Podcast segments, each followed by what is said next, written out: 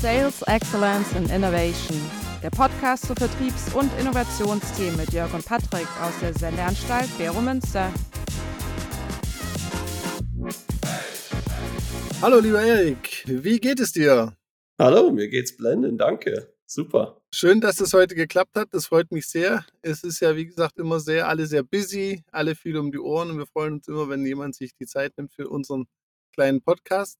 Und wir machen es ja immer am Anfang so, dass die Leute sich mal kurz vorstellen. Deshalb einfach möchtest du dich kurz vorstellen. Wer bist du? Was machst du? Wo kommst du her? Hey, super. Danke für die Einladung und danke für die Möglichkeit, hier äh, mit dir einen kurzen Austausch zu machen. Ähm, Name Erik Jackson, also vom Hinternamen hört man, da stamme ich nicht ursprünglich aus der Schweiz. Aus dem Wallis. Äh, ich, äh, ich stamme eigentlich aus den USA, aus Florida, mhm. ähm, bin aber seit 2005 hier in der Schweiz. Und für meine Karriere habe ich mich mit Software-Technologien beschäftigt, also alles im Bereich, eher im Value Chain Bereich, so Engineering, Software, 3D-Modellierung, Product Lifecycle Management, ähm, für die Manufacturing Software, Industrial IoT, Augmented Reality Technologien, ähm, war immer eigentlich darauf fokussiert, wie können wir die Industrie, die produzierenden Industrien effizienter und besser und äh, noch äh, konkurrenzfähiger zu machen. Das ist immer mein Fokus gewesen. Mhm. Seit ein bisschen über einem Jahr bin ich bei Microsoft mhm. und äh, bin ein Global Account Director bei Microsoft. Und äh, es ist eine ein wahnsinniger, interessantes Unternehmen mit äh, enorm vielen Möglichkeiten. Äh, Im Prinzip, sie haben einen Slogan, das ist sensationell, to empower every person and every organization on the planet to achieve more. Was könnte besser sein? Das klingt doch sehr, sehr vielversprechend. Ja. Und wir haben uns ja auch ein bisschen kennengelernt so über das IoT-Thema. Ja, äh, was mich ja immer auch äh, bei Bosch äh, ein paar Jahre umgetrieben hat. Also diese Vernetzung eben von den Dingen. Äh, sehr spannend. Und da gibt es ja dann auch nicht so viele, glaube ich dann so beschäftigen. Also das ist äh, ja auch so, so ein Thema. Und vielleicht da die, kurz auch so deine Einschätzung. Ist das schon ein bisschen vorbei, das IoT-Thema? Oder? Nein, ich würde nicht sagen, dass es vorbei ist. Im Gegenteil, ich glaube, wir sind, äh, kennst vielleicht diese, diese Kurve von, ich glaube, das wurde von Gartner damals genau. äh, populär gemacht. Ja. Wir sind schon weit äh, über diese, diese, diesen Berg von Erwartungen. Ja. Und wir sind eigentlich da, wo wir sehen mehr und mehr, dass Unternehmen einen richtigen Mehrwert daraus generieren. Okay. Das ist ein spezifisches Thema. Man mhm. muss ziemlich genau wissen, was man tut und man mhm. muss auch wissen, was er mit den Daten erreichen kann und will. Mhm. Und das ist eine, eine Technologie, eine Fähigkeit, die, die wächst kontinuierlich, aber Business Case ist nach wie vor super attraktiv. Mhm. Und dann sagen wir immer, jeder Gast äh, wird ja gebeten, immer zwei Dinge mitzubringen. Erstmal sage ich immer, immer das erstmal für, für den, fürs Herz, ne, der Wein. Was hast du uns mitgebracht? Ja, das ist ein, ein US-Wein. Mhm. Normalerweise, muss ich gestehen, trinken wir lokal, also ja. entweder meistens italienisch, wenn ich ehrlich bin, oder Spanisch. Ja. Äh, ich war äh, von nicht so allzu langer Zeit bei einem Freund in den USA mhm. und wir haben uns dann eine schöne Flasche gegönnt und der ist mhm. Weinsammler, sein Vater auch. Ja. Und er hat äh, für uns eine Flasche von einem Wein geöffnet, das heißt Letson. Mhm. Äh, das ist in Kalifornien und ja. das ist ein kalifornischer Blend. Mhm. Also sehr oft geht man und sagt, man möchte Cabernet oder Merlot oder eine reine Traube trinken. Aber ich finde diese Blends, die man vor allem in, in vielen Stellen der Welt produziert, oft bringen sie noch schönere Weine zusammen, weil die, die sind nach spezifischen Vorgaben und Wünschen gemischt. Ja. Und das ist wirklich ein Fall. Das war ein sehr schöner Abend. Ähm, schön, meinen Freund, mein, eins meiner ältesten Freunde, wieder einen Abend mit einer schönen Flasche Wein zu besuchen und zu sprechen. Das war hervorragend. Deshalb habe ich eigentlich diesen Wein Bellissimo gewählt. Genau. Ich finde auch den Namen schön, Bellissimo. Also ja, da kann man eigentlich absolut. nichts falsch machen, ja. oder? Also, ja, das stimmt, das, ist, das stimmt. Ich habe mir nochmal das Geschmacksprofil, was ein bisschen äh, spannend ist. Er ist trocken und üppig. Also er ist jetzt nicht so ein Primitivo, wenn ich jetzt so das Geschmacksprofil. Nein.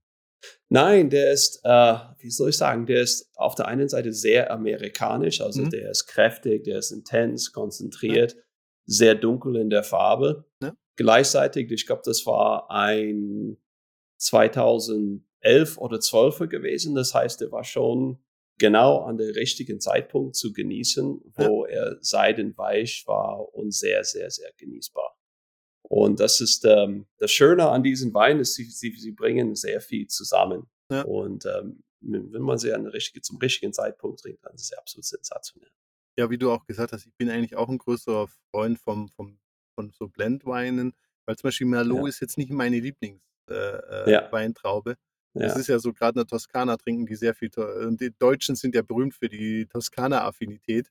Und ja, dann auch meine Freunde, ja. wenn die dann immer mit ihren Toskana-Weinen dann einen abends auch eben, man besucht die und dann, ja, wir waren gerade in der Toskana, wir haben hier einen schönen Wein. Ich dann sitzt dann immer so, was ist es denn da los? Ja, okay. Gibt es auch gute Weine, muss man auch dazu sagen. Absolut. Kommt immer drauf ja. an, ne?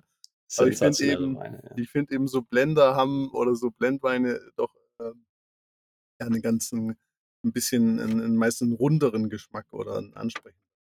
Und dann sagen wir neben das fürs Herz auch noch was für den Kopf. Äh, dass jeder so eine Buchempfehlung mitbringt. Das fand ich ganz spannend von dir. Was hast du uns mitgebracht heute? Ja, das ist ähm, dieses Buch hier. Ja. Das ist von einem super netten Herren, Garen Hess. Mhm. Und ähm, das Buch heißt Selling is Hard, Buying is Harder. Ja. Und ich finde es sensationell gut für genau diese Zeit, weil vor allem wir in der Tech-Branche die Komplexität steigt. Mhm. Die Vielfalt steigt. Mhm.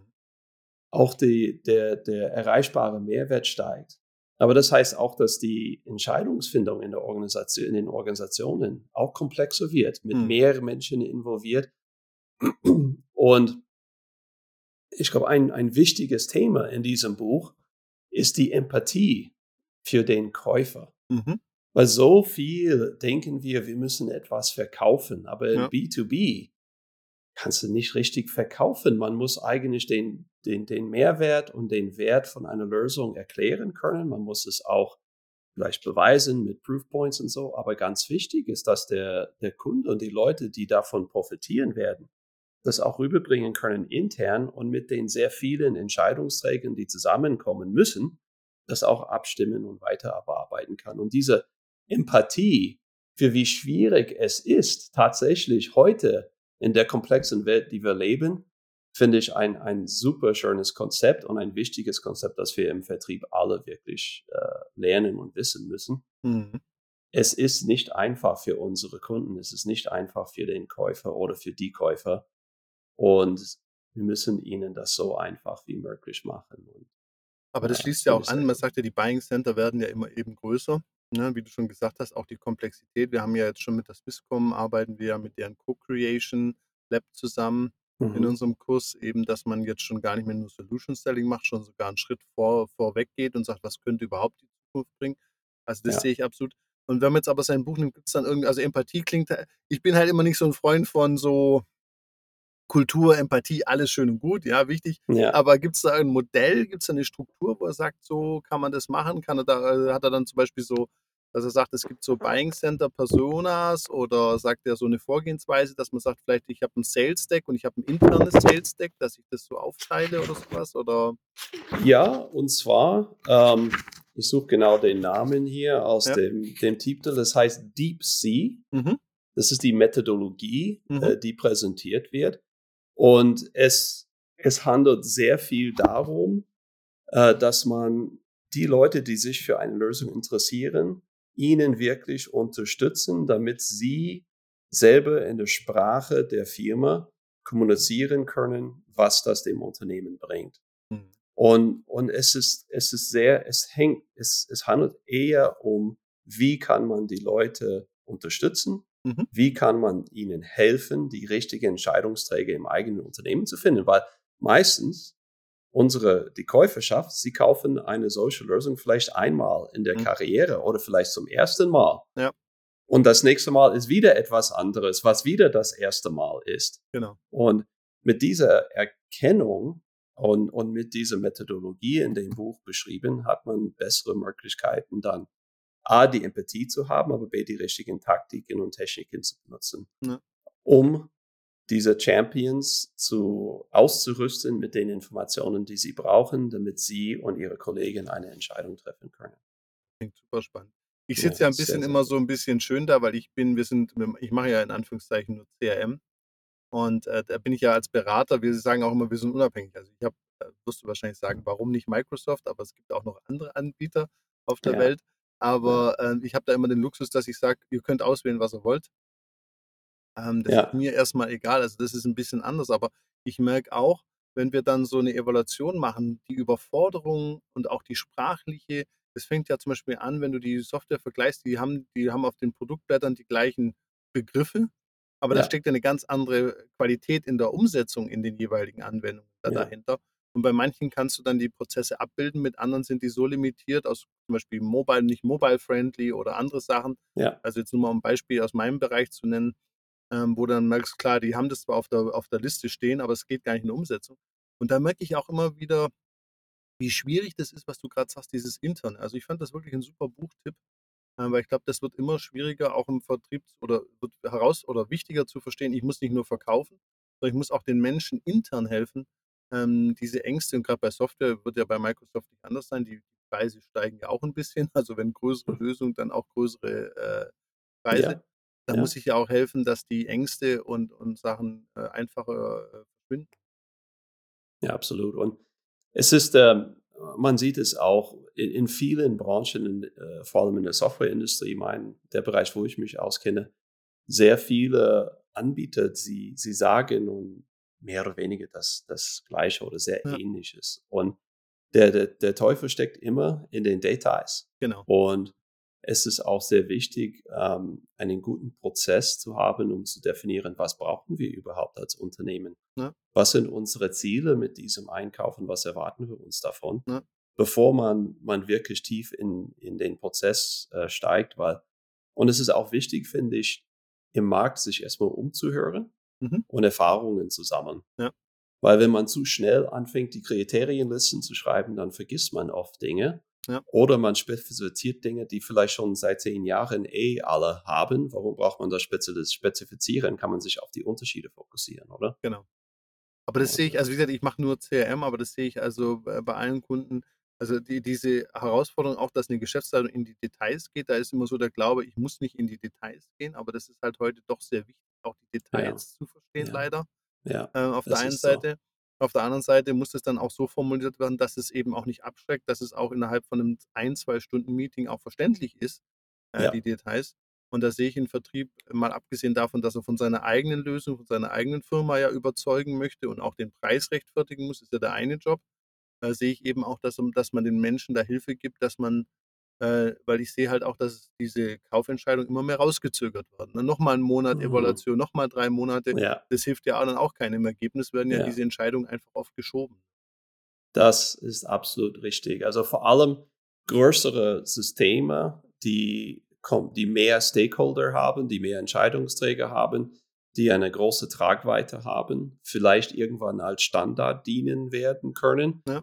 Ähm, das ist oft ein Problem. Das, und die Unternehmen, sie leiden auch drunter, weil man möchte natürlich kein großes Risiko eingehen und damit tendiert man immer zu verzögern, wenn man nicht ganz, ganz klar die Entscheidung treffen kann. Ja. Aber da äh, verzichtet man auch auf den Mehrwert, den man erzielen könnte, durch die Zeit, wo man das dann verschiebt. Genau. Und, und das finde ich oft sehr schade, weil ähm, ich habe in meiner Karriere 20 Jahre lang Unternehmen im, im Engineering-Bereich äh, begleitet, ja.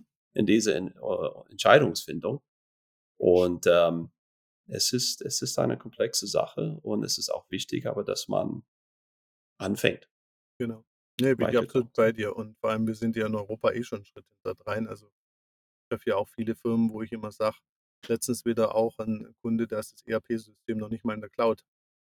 Ja. Ja, das gibt es immer noch viele. Genau. Da, Absolut. Und ja. wir machen immer so Datenschutzdiskussionen, wo ich sage, ja, finde ich spannend, aber wir sollten mal eine, eine Cloud-Diskussion haben. Warum sind wir noch nicht Cloud-ready? Ja. Äh, und haben auch nicht mal einen Anbieter in Europa, der das dann groß macht.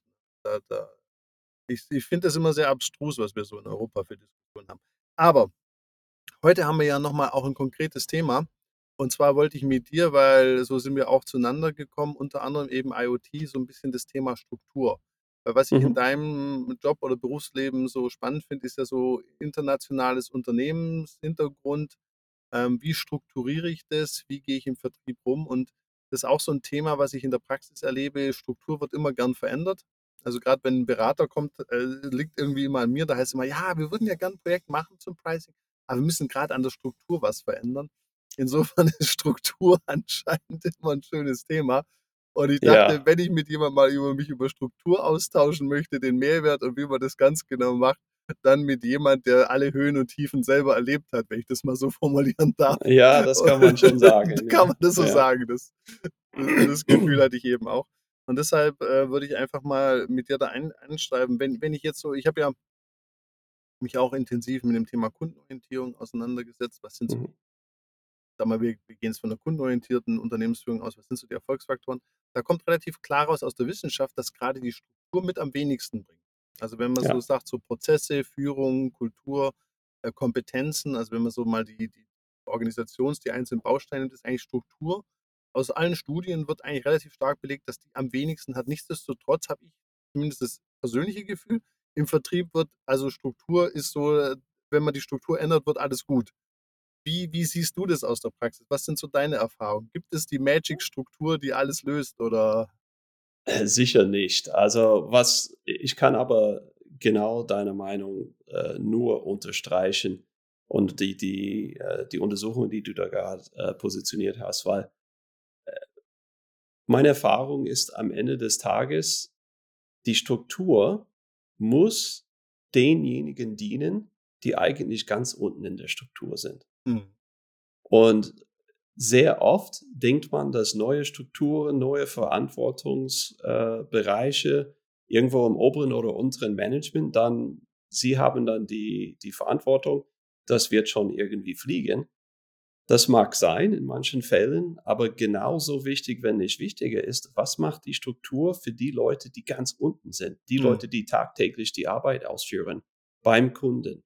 Mhm. Weil es ist dort, wenn sie enabled, empowered, stärker sind, effizienter arbeiten können und so weiter, dann haben sie eine, hat man eine Struktur, wo für sie das Beste rausholt. Und das ist der Multiplikator. Mhm. Weil das ist da, wo die wo Veränderungen äh, wirklich auf die Straße kommen, sozusagen. Mhm. Wo der PS auf die Straße kommt, wenn man diese Analogie benutzen darf. Genau. Also jetzt meine ich es auch nicht ganz so böse, aber ich sag mal, Veränderung und Vertrieb, das passt ja immer nicht so zusammen. Also zumindest wenn ich irgendwo in Firmen rein, ich sage immer, es liegt an mir, mein Deo ist Mhm. Aber wenn ich mit Vertrieblern spreche und dann auch mit Vertriebsleitern sage, jetzt machen wir eine Veränderung, uh, uh, uh, uh, das heißt aber, wenn man jetzt äh, dir so zuhört und du sagst so, unten an der, es soll vor allem unten irgendwo auch eine gewisse Befähigung oder Hilfe sein. Das heißt eigentlich, man sollte auch dann schon aus dem Grund gar nicht so viel verändern, ein, weil wenn ich alle zwei, drei Jahre ein, was verändere, dann bringt es das nicht, oder bringt mich nicht weiter. Äh, wir haben, ich habe gerade die letzten 20 Sekunden mhm. nicht gehört. Da haben wir eine Unterbrechung. Könntest du das wiederholen, bitte? Ah, sorry. Ähm, wenn ich jetzt so äh, dir äh, zuhöre, dann hast du ja gesagt, ey, das soll ja vor allem den Leuten unten, also in, weiter unten in der Organisation. Aber wenn, wenn ich jetzt also alle zwei, drei Jahre dann meine Vertriebsstruktur auch ändere, das gibt ja auch eine gewisse Unsicherheit, ich muss mal wieder neu einarbeiten. Ja. Das kann ja dann per se erstmal nicht so gut sein. Es, es ist auf jeden Fall, äh, hat es das Risiko, disruptiv zu sein, weil ja. wenn man eine Struktur ändert, äh, je größer die Veränderung, desto länger braucht es, dass die Leute sich neu in der Struktur finden und definieren. Mhm. Ähm, das ist Zeit und Energie, emotionale Energie vor allem, die dann verloren geht, die man eigentlich lieber draußen im Markt und beim Kunden platzieren würde. Andererseits ist es nicht akzeptabel, etwas nie irgendetwas zu verändern, weil da kommt man auch nicht weiter, oder? Und äh, wenn, wenn ich jetzt zusammenfassen könnte, mhm. es gibt ein paar Dinge, die, die aus meiner Erfahrung, aus meiner Sicht sehr wichtig sind. Das eine ist, statt darüber zu sprechen, was man ändern will, mhm. kann man mehr darüber sprechen, was man verbessern muss mhm. oder möchte. Vor allem für die Leute, die tagtäglich die Arbeit ausführen. Mhm. Und wenn man das definiert hat, dann kann man sich fragen, welche Strukturen brauchen wir, um die Leute, die an den Frontlinien arbeiten, am stärksten zu enablen, am stärksten zu unterstützen, dass, damit sie jeden Tag den besten Job machen können. Mhm. Und wie du gesagt hast, sehr oft spielen, ja, wir müssen die Strukturen ändern. Aber warum? Mhm. Was will man dadurch erreichen? Mhm. Das ist viel, viel wichtiger. Und ist, ich glaube, Einstein hat es mal, ist ein Quote, habe ich mal gehört. wenn er ein Problem hat, braucht er 90 Prozent seiner Zeit, um erstmal das Problem zu verstehen und die Lösung ergibt sich in den letzten 10 Prozent der Zeit, oder? Und das ist ein bisschen das Thema, wenn man wirklich rausfindet, was will ich, was will ich verbessern? Ja. 90 Prozent, dann die Struktur, die ergibt sich fast von selber. Mhm. Und ähm, das ist eher dann eine Frage. Dann hat man natürlich das Thema Mensch, mhm. was eine große Rolle spielt und Emotionen und Karrierewünsche und Erwartungshaltungen und so weiter und so fort. Das muss man natürlich auch berücksichtigen, aber ja. es darf nicht der treibende Faktor sein. Aber gibt es dann für dich so eine optimale Struktur? Weil ich habe jetzt so immer äh, in der Schweiz oftmals ja so nach Regionen wegen Italienisch, Französisch, ja. Deutsch. Ja. Dann geht es manchmal nach Branche, weil dann hat man so die Branche verstanden. Was ist so deine Erfahrung oder äh, dein es gibt, kein, es gibt keine, keine goldene Struktur. Mhm. Ähm, jeder, es gibt, das, das besprechen wir auch in den Kurses, dass ich leite, äh, Vertrieb von Innovationen. Ähm, es gibt gute Strukturen für alles. Es mhm. gibt auch schlechte Strukturen für alles. Und zum Beispiel die, die geografische Struktur mhm. ist sehr gut, wenn man eine Standard-Produktpalette hat. Es ist relativ gut verstanden im Markt und es gilt darum, sehr effizient und zu arbeiten und sich wiederholenden Prozesse auszuführen. Ja. Weil man kann davon ausgehen, dass das lernbar und auch zu meistern ist von denjenigen, die in einer Länderorganisation stehen. Und es braucht wenig Expertise oder, oder Support von draußen. Ja. Das kann eine sehr gute Struktur sein, hat den Vorteil, es ist sehr einfach zu zählen. Mhm. Man kann auf Länderbasis die, die Zielkunden definieren, man kann auch das, die Umsätze definieren, man, man hat eine Tendenz so zu denken, oder? Ja. Ähm, vor allem in Europa sehr wichtig ist, dass man auch die Sprachen und Kulturen berücksichtigt, die man hat, wo eine sehr große Diversität hat. Mhm. In den meisten Unternehmen würde ich sagen, es macht Sinn, dies als eine starke Axis zu haben. Mhm. Aber und da kommt es aber, wenn man zum Beispiel ein Produkt vertreibt in einen Markt, wo es eine oder mehrere Industrien sind, die davon profitieren, muss man zwangsläufig auch die Sprache der Kunden in einer bestimmten Industrie sprechen. Mhm. Und dann ist die Frage, wer genau ist damit beauftragt? Machen wir das als eine zusätzliche horizontale Funktion, als ja. Unterstützung?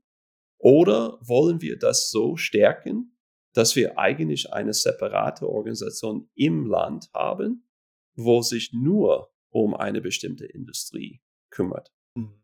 Weil das gibt dann vollen Fokus, auch Austausch untereinander in dem Team, aber es ist auch eine Frage von der, von der Größe und von der Minimalgröße von einer Mannschaft, die man braucht, um, um solche Strukturen zu definieren. Mhm. Ähm, in, in größeren Unternehmen absolut sinnvoll, äh, auch in, in industriespezifischen Teams zu unterteilen, wo man dann untereinander austauschen kann, schneller lernen kann und äh, Erfolgserlebnisse teilen kann, wo man auch von lernen kann, um weiter zu verwenden. Mhm. Dann hat man natürlich auch diverse ähm, wir, horizontale Richtungen, die wichtig sind, zum Beispiel Value Modeling. Mhm. Wie kann ich den Mehrwert oder den Wert von äh, thematischem Wert zu quantitativen Wert bringen? Wie kann ich dem Kunden genau aufzeigen und erklären, wie das Businessmodell aussieht und mhm. wie sie davon profitieren? Man hat auch technische Richtungen und technische Fachkräfte, die noch auch im Vertriebsprozess sehr wichtig sein können. Das sind auch alles Themen, die, die auch berücksichtigt werden müssen in der Struktur. Zum Beispiel hat man ein technisches Team, das in einem Land berichtet? Sind die Leute in diesem Landeseinheit, in der geografischen Einheit, auch die richtigen, um ein technisches Team weiterzuentwickeln? Mhm. Oder sollen sie anderswo berichten, aber zuarbeiten und mitarbeiten in einem lokalen Team? Denn in einer Geografie arbeiten die Leute meistens eh zusammen. Ja, das ist als Team. Ja.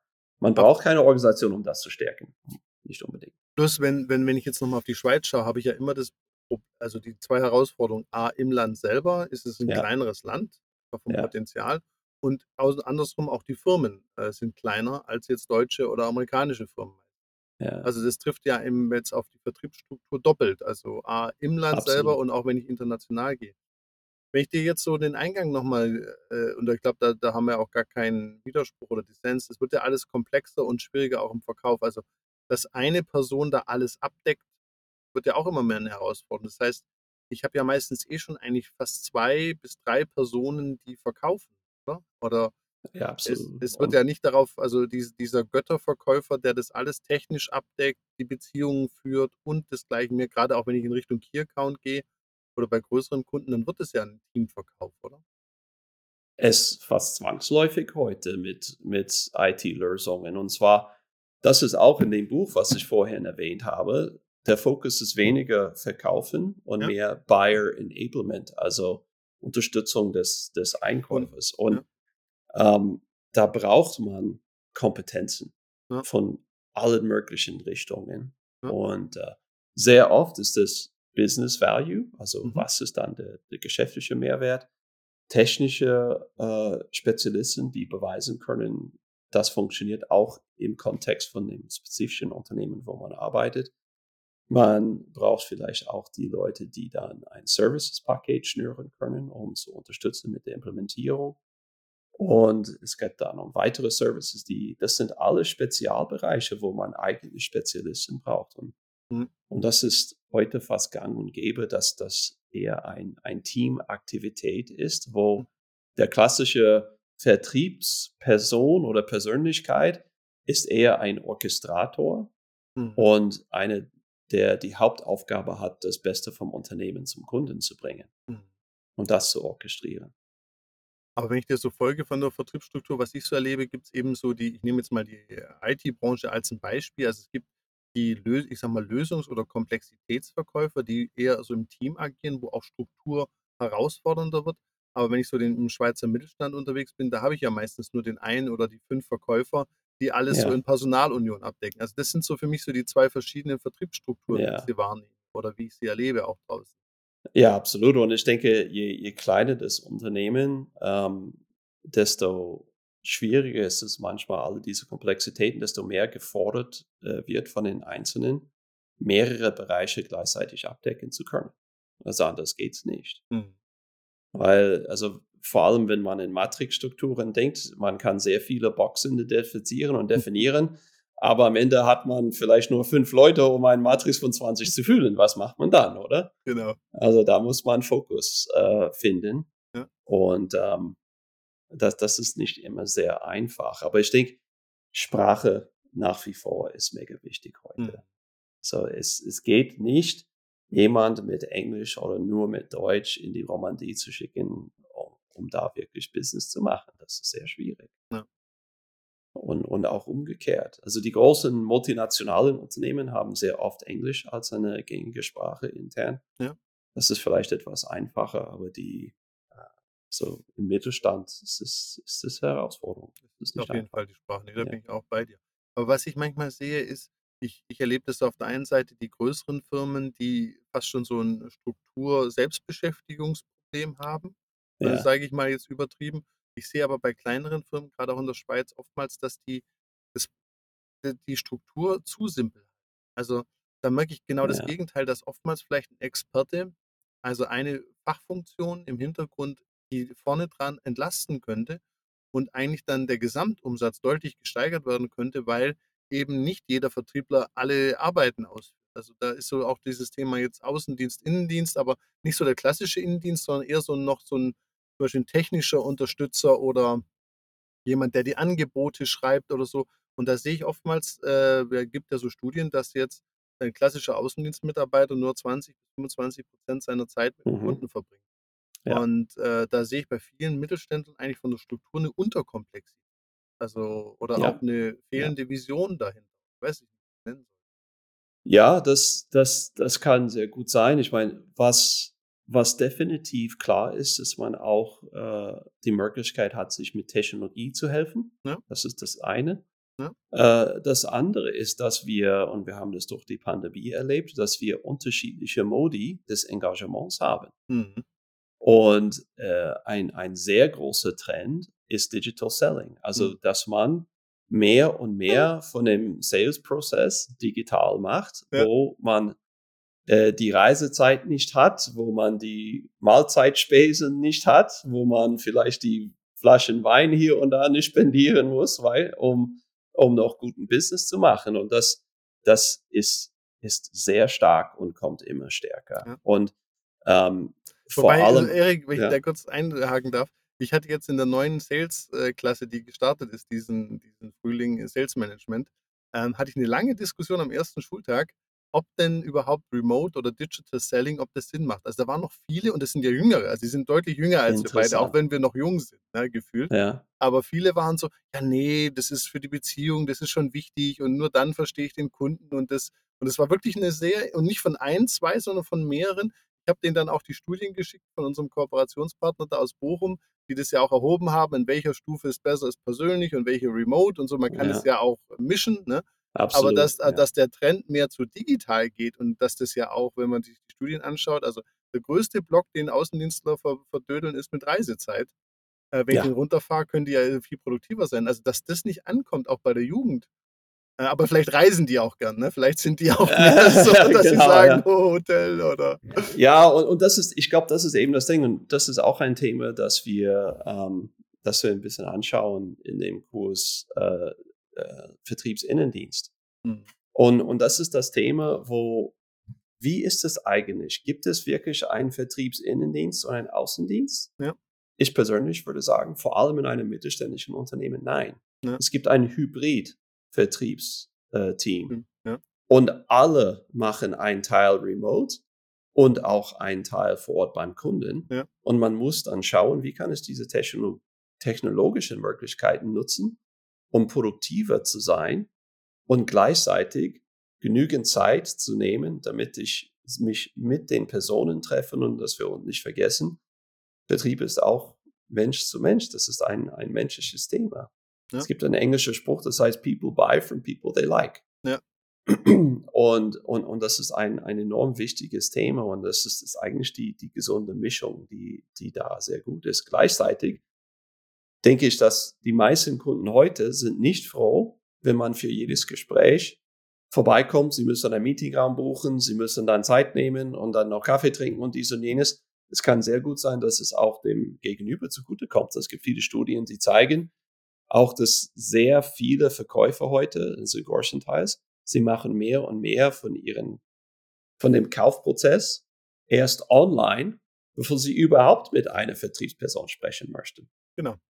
Aber ich merke das noch aus einem anderen Grund. Also jetzt gehen ja viele Firmen ein bisschen zurück. Ich weiß nicht, wie das bei Microsoft ist, aber viele Firmen sagen ja jetzt die Policy, du musst einen Tag oder zwei Tage wieder im Büro sein. Bei mir ist es so, dass sich mhm. oftmals die Mitarbeiter, die müssten extra wegen meinem Meeting ins Büro kommen. Also da will keiner mehr, weil irgendjemand, ich habe ja immer ein äh, Buying Center vor mir in mhm. den Workshops, es sind immer drei, vier Leute, äh, die da entscheiden und einer davon ist immer irgendwo im Homeoffice. Also ja der hätte auch keine Freunde, wenn der dann extra ins Büro fährt. Äh Ganz genau. Also das sind ja auch so Entwicklungen, die irgendwie, ja, ich denke, naheliegend sind. Also ich erlebe die jeden Tag, aber ich war da wirklich sehr konsterniert, erster Tag und die Diskussion, ich war auch völlig unvorbereitet. Am Anfang habe ich gedacht, ich höre nicht oder ich habe es gar nicht verstanden. Was meinen die? Habe ich jetzt irgendwie TikTok-Sales irgendwas verpasst? AI-Sales? nee, die ja, meinten ganz klassisch via Zoom, ne? Vielleicht sind es nur wir so middle-aged äh, äh, Männer, die meinen, wow, super, jetzt muss ich nicht so viel Auto fahren. Ja. genau. genau. Oder, äh Nein. Nein, ich glaube, da ist, äh, es verändert sich auch. Und, und etwas, auch etwas, was in, in diesem Buch äh, auch zum Vorschein kommt, ist Technologie zu benutzen, wo Leute sich informieren können, ohne dass sie direkt mit einer Vertriebsperson sprechen müssen. Und zum Beispiel Chatbots ist wieder ein Kanal, es gibt Webkanäle, es gibt ähm, äh, Pakete, die man rumschicken kann, wo, wo äh, weiter Interesse wecken kann. Es gibt so viele Möglichkeiten. Ich glaube, es ist ganz wichtig, dass man bewusst ist, wie benutze ich diese unterschiedlichen Interaktionskanäle, ja. damit ich äh, immer die Produktivität steigern kann und immer konkurrenzfähig bleiben kann. Genau. Und auch mit weniger Ressourcen. Also das ist halt das, was ich auch habe ja auch ein bisschen die, die Herausforderung, eben der Schweizer Markt auch als Berater ist ja überschaubar. Und da ist bei uns halt auch ein Kostenpunkt. Wenn ich in ganz Europa ja. unterwegs bin, da habe ich Potenzial und dann kann ich mir eine andere Struktur leisten. sage jetzt erstmal auf die Schweiz, da muss ich auch gucken, dass die Kosten, weil man eh schon hohen Kostendruck hat, gerade wenn man, ich habe ja auch Fragen aus dem Ausland, aus Deutschland oder aus England, äh, mhm. Dinge, muss ich ja gucken, dass ich da nicht mit völligen Fantasiepreisen aufschlag. Und ja. da ist eben die Digitalisierung extrem wichtig. Ja. Ich habe noch mal ein anderes Thema und zwar von Struktur und zwar mein Lieblingsthema ist ja immer, wenn die Leute immer von Kundenbeziehungsmanagement reden, reden die ja immer von Kundenbindung. Ich sage immer, vergiss die Kundenbindung. Für mich ist immer das große Megathema Cross-Selling. Ja. Weil ja. das ist immer, wenn ich die Studien anschaue, da gibt es ja unterschiedlich, die sagen so, Firmen nutzen so 30, maximal 30 Prozent ihres Cross-Selling-Potenzials. Und das ist ja eigentlich das am einfachsten verkauft oder das ist ja eigentlich so das, der viel einfachere Vertriebserfolg. Wie siehst du das Cross-Selling und Struktur? Also wenn, wenn ich jetzt da so ein Team habe, ist es dann hilfreicher? Ist es dann sogar noch schwieriger mit dem Informationsaustausch? Weil Cross-Selling scheint ja doch immer eine riesen Herausforderung zu sein, egal für welche. Ja, also ich, ich finde etwas, was super wichtig ist mhm. für Cross-Selling, hat eigentlich wenig mit Vertrieb zu tun mhm. und das ist Customer Success. Mhm. Denn wenn ein Kunde ein schon erworbenes Produkt nicht voll oder nicht ausreichend oder nicht komplett benutzt oder den Mehrwert nicht sieht, was man eigentlich erwartet hat, dann kann man das Cross- und Upselling schon fast ja, vergessen, oder? Das ist klar. Und deshalb ist äh, das ist auch ein Teil vom Vertrieb. Vertrieb ist nicht nur Verkaufen und Shirts. Ja, Vertrieb ist wirklich dafür zu sorgen, dass der Kunde insgesamt den Value nicht nur identifiziert, aber auch realisiert mhm. und mit dem erfolgreich ist. Und das ist auch ein Teil der Rolle, ist das zu orchestrieren und zu schauen, dass, dass der Kunde on track bleibt und auch hochzuheben, wenn, wenn vielleicht äh, Blocker sind oder wenn sie doch nicht so weit kommen wie erwartet, weil äh, es, es hängt auch ein bisschen mit dem, mit den Vertriebsmodellen, also mit dem Pricing und Lizenzmodellen zusammen, zumindest in der Tech-Industrie, ähm, dieser Wandel von Perpetual License to Subscription. Weil. Aber ich, Entschuldigung, dass ich kurz ja? einhake. Als letztens hat mich die Firma Zoom angeschrieben, also als mhm. Firma. Und die kamen dann an und haben gemeint, ja, wir hätten ganz viele weitere Lösungen. Und ich so, ja, das ist ja schön. Und wer hat mir die jemals vorgestellt? Also ich finde schon, äh, ja. dass das ein Vertriebsthema ist. Natürlich kann man jetzt Das sagen, ist ein Vertriebsthema. Aber jetzt so von der Struktur her stand dann irgendein Typi da, der, wie soll ich sagen, gar nicht auf meine Firmenart eingehen konnte, der halt einfach die ja. Produkte kannte. Ja. Aber da habe ich dann gemerkt, Junge, das wird so nichts, weil ich musste mir das praktisch selber verkaufen. Also der hat mir die Sachen vorgestellt, was es an Funktionen gibt. Aber den Business Case sollte ich mir dann innerhalb von einem halbstündigen Gespräch genau äh, selber schießen. Ich weiß, das Buch, das wird bestellt morgen. Nee, aber das schicke ich auch dem.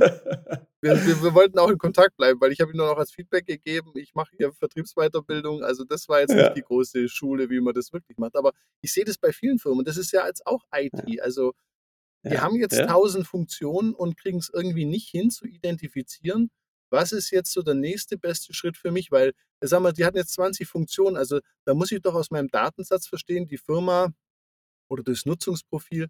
Das sind so die drei Optionen, die am meisten Sinn machen und den armen Menschen dann vorbereiten ja. und sagen, hier hast du das PDF, versuch das mal zu verkaufen. Also, dass man einfach so den losschickt mit der Produktfeature-Übersicht.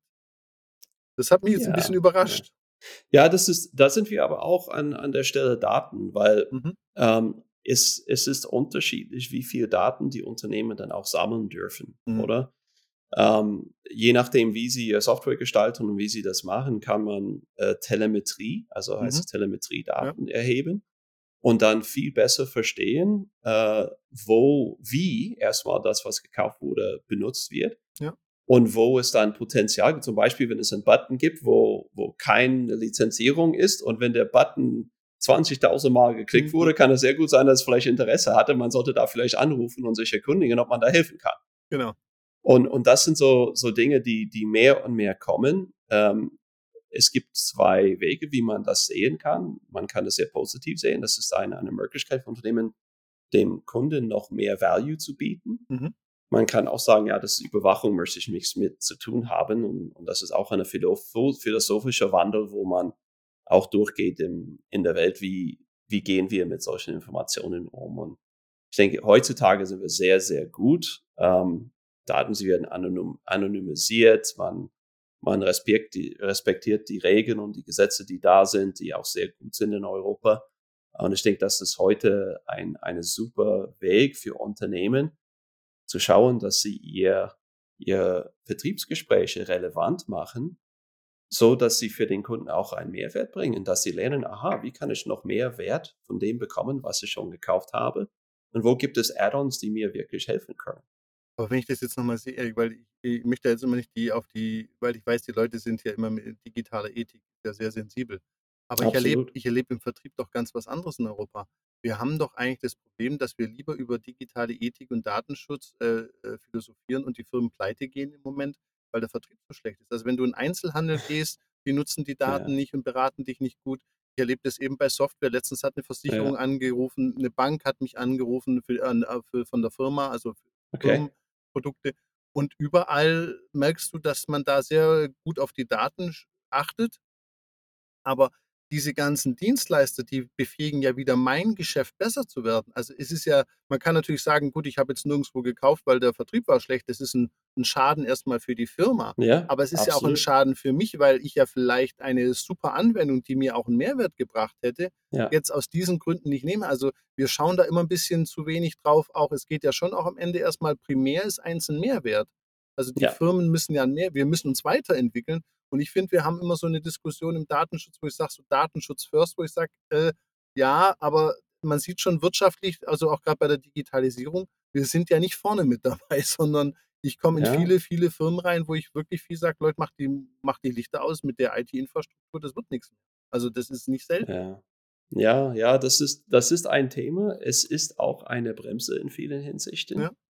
Aber das sind die regulatorischen Gegebenheiten. Man, man kann sie so direkt nicht ändern, oder? Man nee, aber die Leute, was ich meine, wir ja. missverstehen ja die Regel. Also ich bin nicht ja. gegen die, die Regulatoren, möchte ja. nicht ändern, aber die Leute übertreiben es ja. Also wenn ich irgendwo reinlaufe, heißt ja. immer Datenschutz, wo ich sage, das hat doch mit dem Datenschutz gar nichts zu tun. Da frage ich immer, ja, welchen Datenschutz ist denn das? Ja, allgemein sage ich, also gar nicht. Und dann hole ich, ich habe ja einen Anwalt auch jetzt inzwischen dabei, aha, eine Anwaltskanzlei, die schreibt dann immer, ja, das ist gar kein Problem.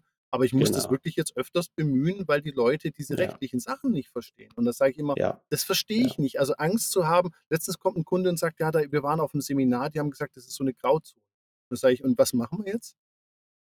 Was, was, soll denn die Aussage? Also, was heißt wow. Grauzone? Ja, also, ein Seminar ist eine Grauzone. Wow. Genau, okay. ja. Also das, das sage ich auch da. Ja gut, dann macht es halt wieder nicht. Also dann, dann habt ihr wieder Potenzial verpennt. Ja, das, das, das kann ich so stimmen. Ich glaube, es ist Aufklärung ist an der Stelle sehr, sehr wichtig, weil es gibt, wenn, es gibt nicht unbedingt immer die besten Trainingsprogramme, was das bedeutet. Wo, ja. wo ist die Grenze? Genau. Und, und was gilt als persönliche Daten und was nicht zum genau. Beispiel? Das sind eigentlich doch wieder technische Themen, die sehr in den Details sind, obwohl ja. wir alle uns mit diesen Informationen, diesen Daten in irgendeiner Form ähm, helfen und, und auch wir, wir arbeiten damit und, und man, man muss das lernen. Das genau. ist ganz wichtig heute.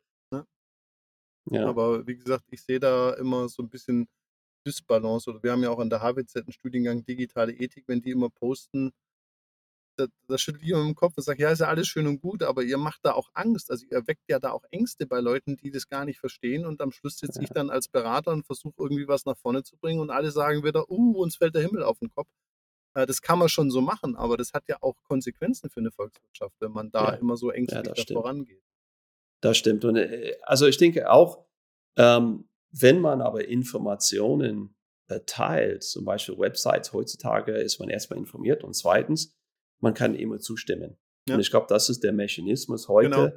Man muss gut genug Content, Inhalt, Aufklärungsinformationen geben, dass man bereit ist, die persönlichen, die Daten freizuschalten, genau. so dass man dann diesen Mehrwert bekommen kann. Und das scheint halt der Weg äh, zu sein, wo, wo wir hingehen. Und ein, ein, ein sehr interessantes Thema jetzt, ähm, dass das im Moment sehr hoch ist in, in den Medien und, und überall, ist das Thema künstliche Intelligenz, oder? Ja.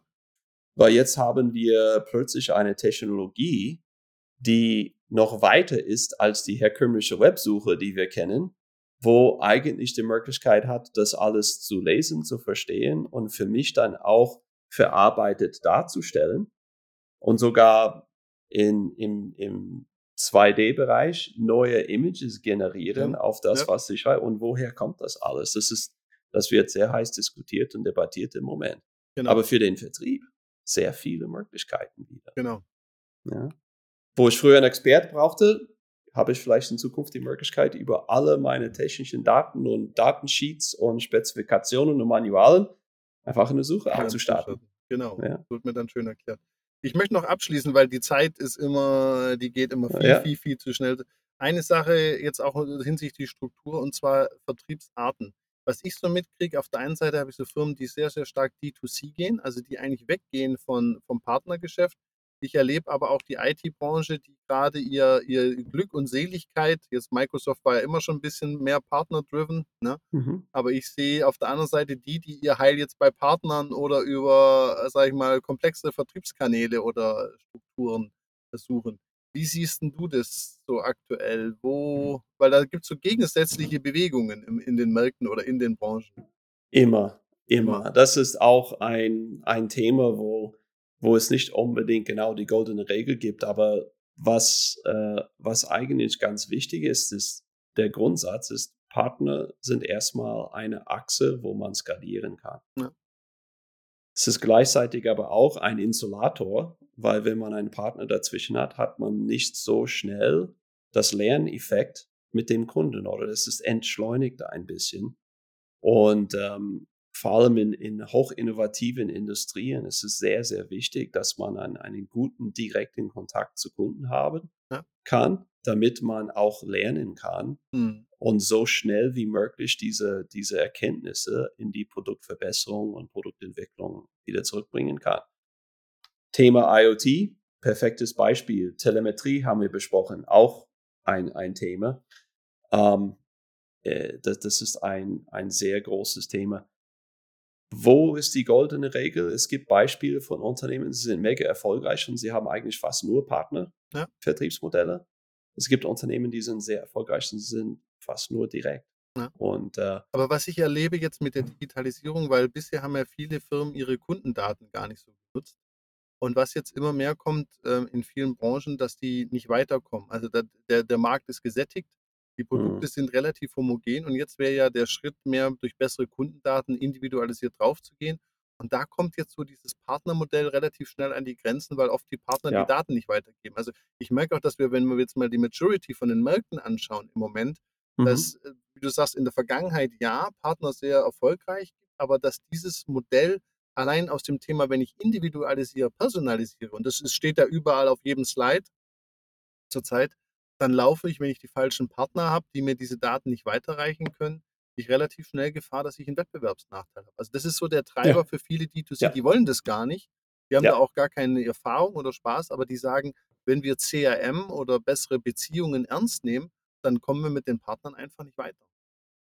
Absolut. Und das ist, das ist ein, das ist eben das Thema, weil äh, mit Partnern zusammenzuarbeiten, hat auf der einen Seite einen Skalierungseffekt, auf der anderen Seite kostet das Marge ja.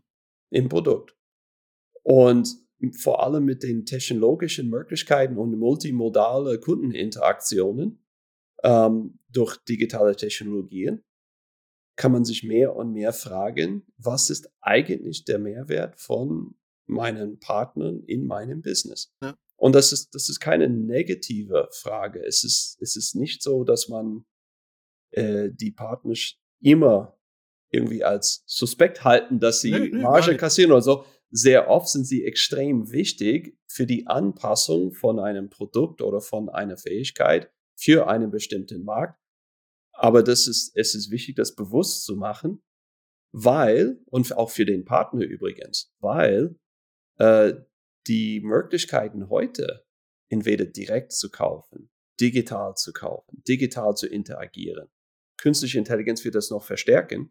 Genau. Dass das immer wieder in Frage gestellt wird, was, was genau ist die Rolle von Distributeuren, Channels, äh, Drittparteien, äh, die, die irgendwo in, in der Vertriebskette sind. Hm. Und das ist eine grundsätzliche Frage, die äh, jede Industrie, jede Branche dann, dann wieder anders betrachten muss, oder? Hm. Und ähm, also ich finde es wahnsinnig schwierig zu sagen, es gibt da eine Regel oder so. Nee, das nicht, aber ich sehe halt gerade den Trend auf der einen Seite Firmen, die aus dem Direkt kommen und die die Skalierung auf einmal als große Möglichkeit sehen. Und ich sehe aber viele eigentlich aus der anderen Seite, die jetzt D2C jeweils sagen, mit den Partnern, die haben keine ja. gute IT-Infrastruktur, die Partner. Denen ja. geht es allen auch relativ gut. Also diese Märkte laufen seit 20 Jahren, es ist gesättigt, ja. man hat die Kosten runtergefahren, man möchte nicht mehr investieren. Also die, diese Stagnation, die wir haben, die hat ja auch Konsequenzen in den Firmen. Also da geht ja keiner ja. hin bei einem Partner und sagt, jetzt investiere ich mal äh, richtig viel und baue die ganze ja. IT. Und das Thema ist, wir haben in Europa, sage ich mal, nicht nur schlechte Straßen, sondern auch schlechte IT-Infrastruktur. Wenn du das dann alles nicht verbinden kannst und dann dir immer manuelle Excel geschickt werden, wo oh, dann ja. alle doppelt drin sind, dann hast du halt im Vertrieb ein Riesenproblem. Und das sehe ich so als den großen Motivator für viele zu sagen, Leute, das geht so nicht. Ja, und, und das auf jeden Fall. Und ich denke, an den Stellen, wo man hm, an Partnern eher angewiesen ist, ist, ist eher früh in der Entwicklung von ja. einem Produkt oder von einer Industrie, wo, wo man eigentlich diese braucht, um zu skalieren. Genau. Ähm, in sehr äh, reifen Industrien und, und Märkte ist es eher eine Frage, ob das die operationelle Effizienz dient. Genau. Auch noch zwischen Kunde und Hauptanbieter. Ja einen Partner dazwischen zu mhm. haben. Das ist absolut wichtig. Ja. Erik, ich schaue wieder auf die Zeit. Wir hätten noch tausend Fragen und tausend Themen. Wir werden auf jeden Fall noch mal eine Folge machen. Macht immer Spaß. Ja, macht immer Spaß, aber. also wir einmal einen Rotwein richtig aufmachen und genau, dann können wir das noch weiter Themen. Weiter genau, nee, das ist auch das Ziel, dass wir in Zukunft das auch mal auf den Abend verlegen. Aber es hat mich auf jeden Fall super gefreut. Vielen lieben Dank für diesen Einblick in das Thema Vertriebsstruktur und die anderen Themen, auch für die tollen Buch, also auch gerade das Buch, wirklich tolle Buchempfehlung, der Wein natürlich auch. Und dann wünsche ich dir alles Gute erstmal und habe mich sehr gefreut und dir noch einen schönen Tag. Hey, danke. Hat mich sehr gefreut, hat Spaß gemacht, wie immer. Und äh, freue mich auf unser nächstes Gespräch oder persönliches Treffen, vielleicht in echt und nicht mehr digital. Ne? Genau. Also, ja, bis dann. Alles klar. Hey, danke. Tschüss. Schönen Tag. Tschüss. Eine Produktion von Customers X und Fluid Minds im Auftrag des Center for Sales und Retail der Hochschule für Wirtschaft Zürich.